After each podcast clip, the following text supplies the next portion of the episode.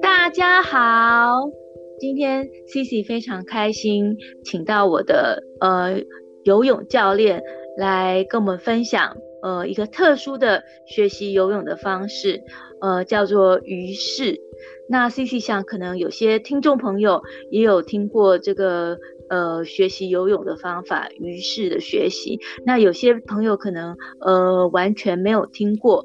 那不管你有没有听过，或者是会游泳还是不会游泳，呃，CC 觉得呃学习鱼式的过程中，觉得这是一个非常有趣的学游泳的方式。那也因此今天很荣幸能够邀请到我的这个鱼式教练 Wani 来跟我们分享关于鱼式的教学，呃。欢迎瓦尼教练。嗨，大家好，我是鱼式游泳的瓦尼教练。哎，瓦尼教练你好吼。其实我我自己跟瓦尼教练学习的过程中啊，我其实蛮讶异的，因为我一直以为就是呃，通常教游泳的教练应该就是呃一直都在教游泳。那瓦尼教练有一个很特别的地方，就是他并不是。呃，专职的游泳教练其实也有自己的工作，一直想请教汪宁教练的是蛮好奇的，就是说，哎，你为什么会等于说我们讲斜杠哈？除了自己本来的工作以外呢，又想当呃游泳教练，而且从事这个鱼式的教学呢？呃，其实这也是一个误打误撞的一个机会。那在几年前，嗯、大概七八年前吧，跟着朋友一起在玩铁人三项。那我从小都会游泳，嗯，所以游泳对我来讲没有太大的问题。脚踏车在前几年都有一直在跟朋友一直在玩骑脚踏车，嗯。那跑步就跟着朋友也是陆陆续续的在做一做一些训练。所以在玩铁人三项的时候，嗯，同学朋友在揪铁人三项，我就毅然决然的答应了。反正游泳我也会嘛，骑车跑步没有都没有问题。是是。然后参加了呃铁人三项，才发现原来我用的蛙式在铁人三项里面是一个很吃力的一个游法，因为在之后的骑脚踏车跟跑步用到的都是脚，所以是。所以如果我在用蛙式游泳的话，我等于是三项动作三项的呃项目都在用都是用双脚来完成，所以对后面这两个会怕后继无力，对，然后我就开始去学自由式了，那。最初的时候是跟着铁人团队一起在团练，啊，花了很多时间在游泳，在学自由式。可是我学的有点挫折。那毕竟我是在四十几岁以后才开始学自由式，呃，在学了，我记得是那时候，我记得我学了八个月，我下场比赛我还是不敢游自由式，我还是会觉得非常的吃力。喝水，然后换气不顺，是。然后在这样子的情况下呢，我就觉得不行，我要找一个教练好好的学教我的自由式。然后辗转从朋友那边听到鱼式，那时候对鱼式没有太大的、太大的想法，想说那它就是一个有系统的教学方式，那我就去参加吧。嗯嗯嗯嗯。然后对，这就是我呃如何接触到鱼式的一个契机。嗯哼哼哼。那从学员，然后后来变成教练，我想应该也不是一件很容易的事情。为什么会从一个学员的身份想要变成一个教练呢？嗯，这条路其实走得很漫长啊、哦。我从呃上于是游泳，目前在台湾几个教练的教学方式都是 L one、Level one、Level two 在一起上，大概是十堂课的时间。那我们就是上完课十堂课，那我们这一班都没有问题，大家都过了这个两十堂课的这个关卡。那可是我因为我之前受过传统教练的训练，所以我有些姿势呢没有那么的。我自认为没有的那么的，呃，趋近于是那么的标准，与鱼式的标准来讲，那么，所以我花了整整一年的时间，每个礼拜都回去泳池，跟着原来的教练做团练。哦，对，我整整一年的时间，就是去雕我的动作，从从很简单的漂浮到侧身。到前后的平衡，uh. 左右的平衡，慢慢的去让我的身体去习惯水。嗯哼哼哼哼哼。然后 L one L two 上完了以后，刚好有个机会上 L 三 Level 三，这个课目前已经来讲已经没有再开，嗯、所以我又跟着去上了 Level 三的课，跟着一群游得很不错的于是同学们，又再进了一阶。是，然后。为什么会走到教练这一这一个这这一这一步呢？主要是因为，如果我觉得、oh. 我觉得如果还要再进步，我必须要从教练的角度或者是一个呃前辈的角度去看于是这个东西，oh. Oh. 透过教学，透过了解，透过教学，都透过给予，然后我才能更学到于是的东西，所以我才一直往这个往这个方向走。那就有个机会，就刚好于是。游泳有在招新的教练，我就误打误撞就进了浴室这个行列。是是是，其实我觉得，嗯，因为之前没有听过教练分享这些事情，那我自己听教练这样分享，其实我我觉得跟我自己在呃学游泳的一些部分还蛮接近的。那当然我，我我的那个那个还很资历还很浅啊，我我我也是四十几岁才开始。呃，学游泳，那其实以前并不能说是没有游泳的经验。嗯、像我高中的时候，学校是要求我们要游完二十五公尺才能呃毕业的。那可是那时候我也曾经尝试很努力去学习，可是就是卡在换气这一关，我就是没有办法克服。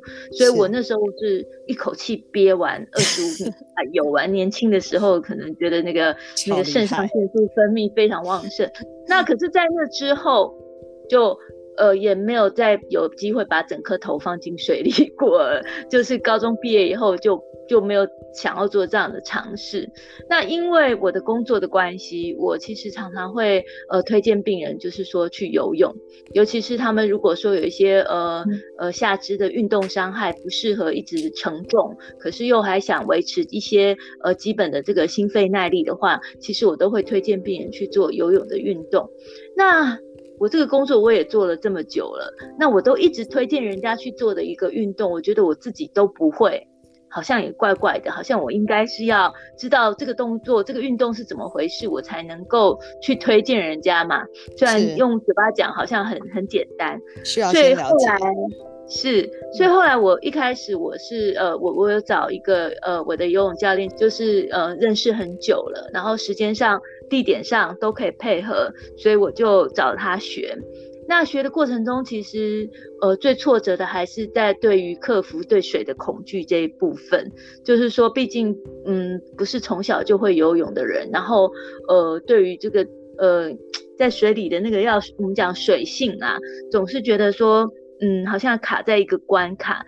那后来是，呃，自由式、仰视我都尝试过，那可是都没有游得很好。然后教练就建议我要看他们要不要试试看蛙式，那就很神奇的，就是跟蛙式的缘分可能比较深，就是诶，蛙式就蛮快就上手了，那甚至就是游的也还蛮开心，我自己有感觉，我掌握到这个蛙式的这个诀窍这样子。然后在运动中心练习的过程中，当然我还是很希望可以学会呃自由式跟仰式。那我印象很深刻，有一次。我在旁边休息等等等等人的时候，我就在那边看其他的那个泳客在那边游泳。那有一个先生他自己游，那那个时段人不多，人很少。然后我就发现说，第一个他游得非常非常非常的慢，我从来没有看过人家在泳池里面游那么慢，我觉得有点像那种慢速的那那个电影在播放，把那个速度调慢那种感觉。而且呢，他非常的自在，他自由式游一游呢，他可能就换转一百八十度变成仰式，然后仰式他就可能也就定格在那边飘了一阵子，然后再继续游仰式，然后游一游又很自在的翻回去自由式，就是说对他来讲，游泳其实是我不会特别觉得他是在从事一个运动，我觉得他在享受。享受。是他非常享受在水里那种很呃悠游自在，然后把整个身体交给水的浮力的那种感觉。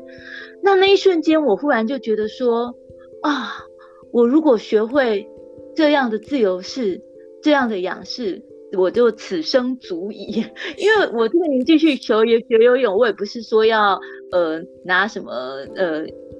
金牌，或者是要变成什么选手，那我也没有要去挑战铁人三项的这个雄心壮志，至少那时候是完全没有的。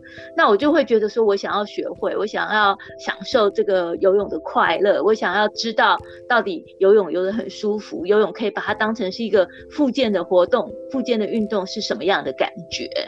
所以那一瞬间我就觉得说，OK，好，我要的就是这个。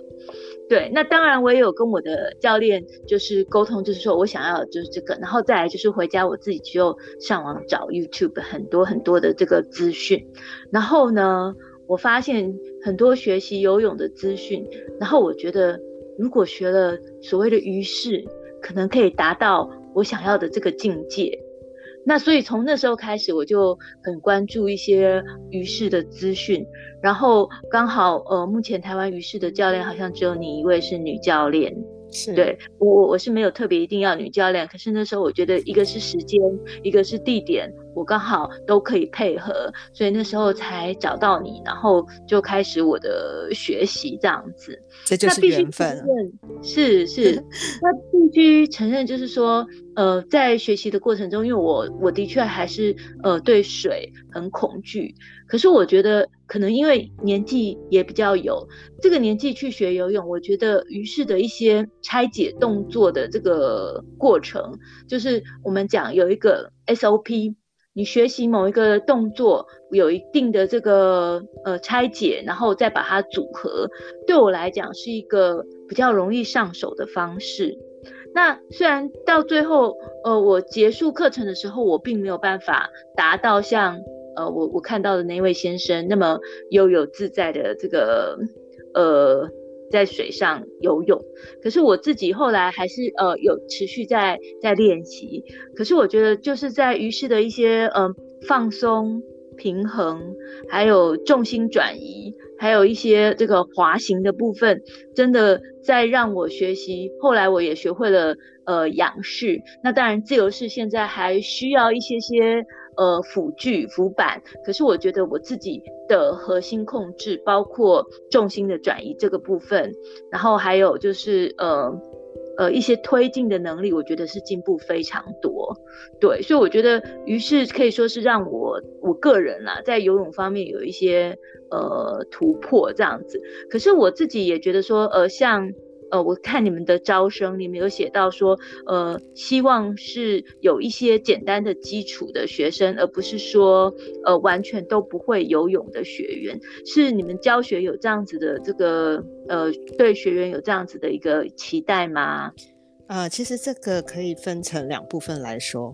其实完全不会游泳呢，嗯、有两种，一种是。嗯就就是不会游泳，但是很喜欢玩水，嗯、然后可以穿着、哦、可以戴着嗯面具，或者是戴着呼吸管就去海里看海龟，然后也可以在水里玩耍。哦、这个不会游泳、嗯、没有关系。嗯、可是如果某一部分的人他是连鼻子都很难入水里，然后他都要鼓、嗯、鼓起非常大的勇气把鼻子放进水里的，会有一点点难度。那我们有遇过这样子的学生，我们尝试着用鼻夹的方式让，让、uh-huh. 呃学生或者是戴那种潜水的面镜，让让鼻子能够包覆住，uh-huh. 让他先过一个关卡之后，再渐渐的适应水。那但是因为鱼式游泳十堂课是其实是一个很紧凑的安排，那如果花太多时间在适应水性的部分，我们会期待学生说先把水性适应好，我们再来开始。学习，因为从第一堂课我们就开始学习动作了嘛。那如果对对，如果连呃连把头放进水里面都会害怕的话，其实对我觉得其实会先学习一下会比较好一些。是没有错，嗯，因为我其实后来我我自己就是虽然可以游蛙式，可是我一开始学仰式的时候，我是非常怕就是水。无预警的泼到脸上的时候，不管是自己在划手的时候，或是旁边水道有人不小心这个水的这个水花会溅上来，对，超过我的预期，那我就很害怕。那那时候我也是用鼻夹的方式，然后去克服说忽然水有溅到脸上的这个恐惧。那也很神奇的，就是说，哎。当你试过几次有鼻夹，然后不怕水泼到脸上之后，然后再把鼻夹拿掉，然后一切就自然而然仰视就就会了。所以我觉得有时候就是有一个小辅具，其实呃帮助还蛮大的。那当然，因为我可能是已经会游蛙式了，所以对呃水的这个恐惧可能来的少一点，我想也是有关系的。对，嗯、那因为是嗯，因为有时候呃那个对水的恐惧是。认为我们自己对水有恐惧，可是因为经经过一些不断的学习或者一个新的东西，嗯、然后你渐渐的已经适应水了，你的身体其实说不定已经不那么害怕了。但是，但是呃，怕水这是一个心理问题。那有时候只是认为我们自己怕水，其实有时候身体我们已经准备好了，就只只是就只差一步的突破而已。是是，其实学习很多东西都是这样。其实你以为你怕，你以为你不会，可是你的身体其实已经已经准备好，是你的大脑还没有准备好。对，是其实只是我们常常说鼓励人要呃踏出舒适圈，其实我觉得就是这样。有时候你只是我们讲万事起头难，只是差这个临门的一脚只差教练的手一推。那那我也想请教教练哈，嗯，我我想请问你在呃教学过程中啊，嗯、你最常遇到的学生很难克服的问题，嗯，是什么？呃，其实就是我们的手跟脚，嗯，因为在成人的成人世界里面，或是一个不管啊运动或运动咖，或者是平常不太运动的成人。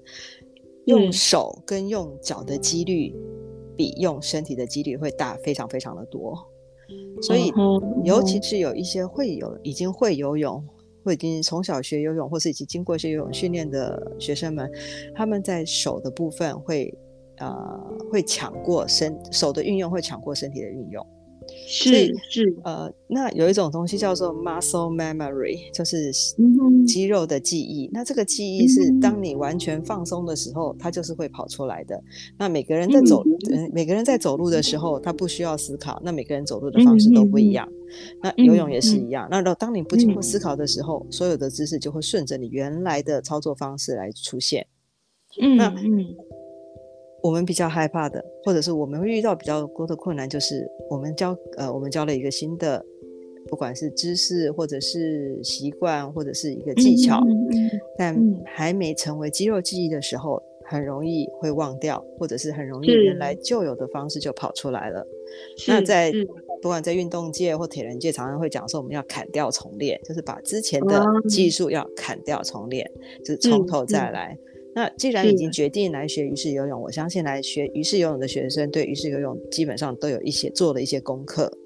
那决定来学鱼式游泳，那就会要有一个心理准备，之前的动作可能都会被教练希望能够有不同的方式来改变。是的，是的，嗯嗯，对对。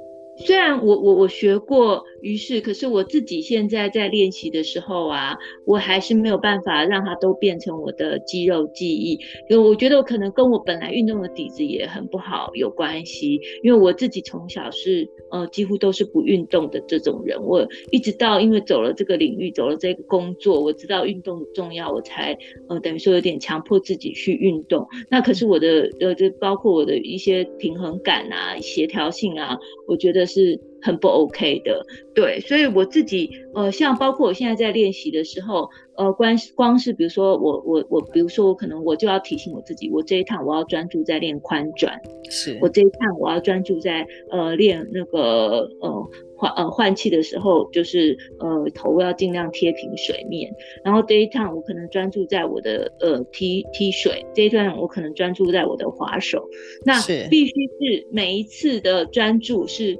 呃，分开的那一次一次再慢慢的加一点点进去，因为这个东西是我非常陌生，非常，尤其是刚刚教练提到一个，的确是像我光是练这个宽转，我就花了非常多的时间，我才知道说，尤其是包括之后你宽转你的呃上半身要怎么去跟它协调，你的腿要怎么样，什么情况下哪一只腿要去固定，哪一只腿要去踢水，光是这些事情。我我觉得我呃，我不知道是不是我我本本人是个人是这样，可是我我觉得我我学游泳，我很大一部分其实不是用身体在学，我是用我的脑子在学。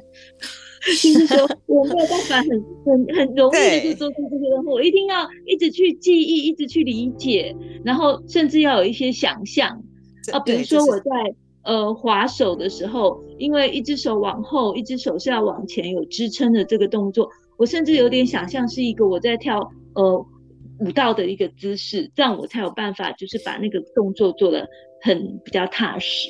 对，所以我其实我我我觉得我自己在学游泳的过程中，我花了很多的脑力，不是只有靠身体的这个肌肉记忆而已。哎，没错，其实这也是我们希望走的方向，尤其是以成人教学来说，嗯、那我们必须让你先了解。我们常记得我们上车的时候，我常常会问你为什么，或者是什么，告诉你为什么，原理在哪里。我我必须先说服你，我的我的我的教学必须先说服你的脑子，成人的脑子，再有脑子才去说服你的身体。其实这一来一往之间，你的身体就慢慢在记忆了。是，其实这个也是我最喜欢的学习方式，因为可能相对于直接用身体去学习，我想很多可能小朋友、小小孩在学游泳的时候，可能有人说我丢下去，然后他就就会游了。对，我觉得他们那个就是本能，就是用身体去学习。可是，呃，我觉得一方面是我的经历，一方面是我的年纪，我是比较喜欢这种用。呃，大脑去思考，然后去理解，然后再去学习的方式。那事实上，即便是已经没有再跟呃教练继续上个别课，其实我都还可以借由教练分享的一些影片，那我自己上网看一些相关的知识。我对于我曾经学习过的东西，我都还记得。我觉得主要是因为我理解它的背后的原理，所以我我要要最大的差别是我要不要身体力行去做。我觉得这一点是可能就是不是本能，必须理解，必须理呃，而且靠反复的很多的练习这样子。对，可是我我必须承认，这种练成功的时候，那个成就感也是最甜美的。真的，真的对，嗯，因为你理解了，而且你去实行了，而且你成功了，这是最开心的时候。那我也想请教，其实我那时候一直很期待。很希望可以继续上呃团体课的部分，那可是我觉得有一个是呃因为距离有点远，那再来是我自己知道我的程度，如果去这个团体课，可能就是速度会跟不上，然后可能呃姿势上可能也不是那么好看。那我想请问一下，也许汪妮教练可以我们跟我们听众呃分享一下，就是说你们为什么这么强调在个别课之后会需要团练课的这个持续？当然你刚刚有提到你自己的。经验谈了，那可是我自己在上你的课的过程中，我真的觉得这个是能够呃跨过一个很大的呃 gap，一个很重要的这个部分。那也许教练可以再跟我们讲一下，为什么你们课程会有这样子的设计呢？OK，呃，团练是因为让学生们、学员们能够再回来，再一直 refresh，然后十堂课的十堂课里面，其实节奏是蛮蛮快的，然后。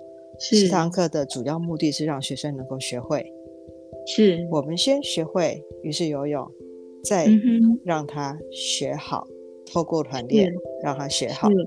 团练是针对每一个曾经教过所有的专注点，再重新的组合，嗯、重新的用不同方式的做练习。是我记得我们在跟每一个来上课的学员讲说，在在我的课。在如果已经上完六堂课以后，或者十堂课以后，就才才就是欢迎大家来团练。主要是因为我们在上课会讲很多的术语，譬如我说超人漂浮，譬如我说超人漂浮轻轻打水，我不需要再做示范，学员就可以做了。然后我再去个别再去看学员的动作有没有做到位，这样就可以了。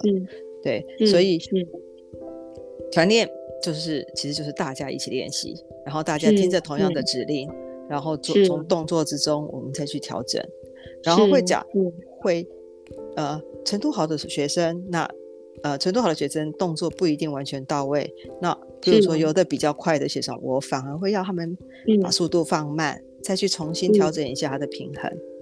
是是对，是那再重新去感受一下，你当你慢的时候，你的身体是不是能够呃接受你的控制，诸如此类的。是是，嗯，那我想教练其实也教，于是教蛮长一阵子了哈。那你在教学的过程中啊，嗯、有没有什么呃令你比较印象深刻的呃发生跟学员之间的事情，或是学员本身的一些呃学习的，让你觉得说印象很深刻的呢？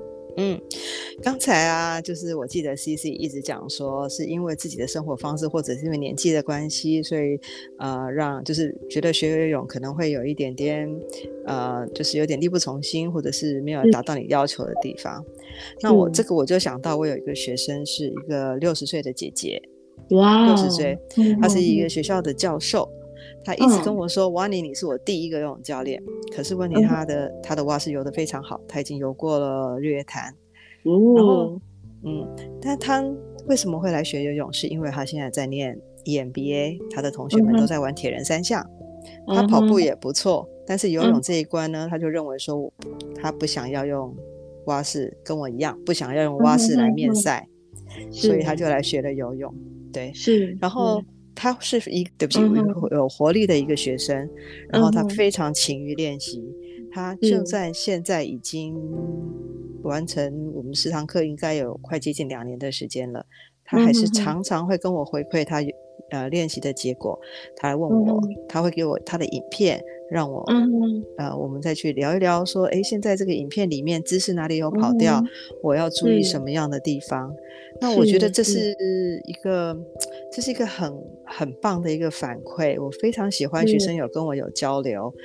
你，因为你第一，你要你要提出问题之前，你必须先发现问题，然后你你发现问题之后，经过思考，然后把这个问题拿出来提问。嗯，然后我再回馈给您的时候，你再思考，再放回去游泳，一来一往之间就已经复习了好几遍了。然后是他毕业快两年了，他还是我们还是有这样子的交流。嗯、我觉得这是一个非常棒的一个一个一个一个 sample。我我很喜欢这样子的学生，然后我也完全不会，我我也我也非常非常的欢迎学生任何问题来询问，只要是上课跟于是游泳有关，甚至铁人三项的问题，我都是我都很希望有不同的交流。嗯、是是，对，这个就是、然后。嗯，对，然后讲到那个学生，他在上个月上个月的普悠玛铁人三项能到拿到分组的分分一，就是分组冠军，我觉得这是一个非常对，这是我觉得很棒的一点。没错没错，然后他最近在跟我讲说他，他他要去永渡澎湖湾，他在揪大家一起去游澎湖湾，我觉得很棒。嗯。是，那我也要来回馈给这个教练一下。虽然我看起来是都没有回馈给教练的这个，你是个很安静的学生。没有，我自己我自己也有在持续有在练习啊。那像我今天早上去运动中心游啊，那其实就以前大概游个大概五百公尺，我就会觉得说哇，已经是呃极限了，因为我的速度也是很慢呐、啊。那可是我今天就游了将近快一千公尺。今天早上，哎、欸，你也是我一个很得意的学生哎、欸。可是我现在肩膀好酸。我我我才我现在我突然想到，你也拿到仰泳冠军呢。对，就是谢谢那个教练让我有所突破，就是不再怕那个水泼到脸上的感觉，这样子。对，我觉得游泳是这么一回事。当你觉得好玩了，你就会一直持续玩。我觉得游泳就是好玩。那你觉得越来越好玩？是是，嗯，哎、欸，我我想分分享，就是说，因为教练常常用这个。呃，水底的这个摄影机帮学员拍摄他们的姿势。那我觉得，因为很多时候我们其实在游泳的时候，我们看不到自己的肢体的动作。那有时候你想象你做出来的那个动作是这样，那其实在呃影下面完全就是不是那么一回事。所以我觉得有摄影机是一个对自己一个很好的回馈，然后一个学习的方式。我觉得这个是一个嗯、呃，在呃学游泳过程中，我觉得一个很重要的，我们讲。一个工具也好，嗯、对，很很有趣，是，所以我觉得，对啊，有时候我自己，呃，现在我自己有时候在游的时候，我也会想说，嗯，不知道这个，呃，人家看我的姿势是什么样子，因为我终究是会回想到我当初想要学这个自由式的初衷，就是那个优雅的男士在那个池子里这么自在的这个那个那个游泳的样子，我一直觉得就是。啊，那个就是一个真的是跟游泳人水合一的一个境界，这样。嗯，Cici，欢迎你回来玩。OK，没问题。我觉得这个，其实我我我这样陆续，因为我在做 Podcast 的之前，有访问一个学姐，她也是呃有在玩这个女子铁人三项部分，我就觉得说，哎、嗯，也许不要一开始那么大的这个呃雄心壮志，先从这个半程的开始，然后慢慢慢慢增加。哦，我记得半程好像是七百五十米，对不对？对。对。那你看，我今天也游到这个。这个距离啦，以前觉得很不可能的事情，好像借由练习，也慢慢慢慢慢慢可以往这个可能的这个目标迈进，真的是，嗯，对，很开心。我我常常也是跟学生说，哇，你都可以了，你们一定都可以。不会不会，教练真的是我们的这个榜样，我们的模范啊！哈，非常谢谢教练今天接受我的访问，这样子。谢谢 CC。我很快有机会可以再回去参加你们的这个团练课，然后让自己的游泳姿势更美妙，这样子。非常欢迎。是，谢谢教练。嗯。那今天的访问就到此告一段落，谢谢教练哦。谢谢 CC，下次再见。谢谢谢谢，拜拜。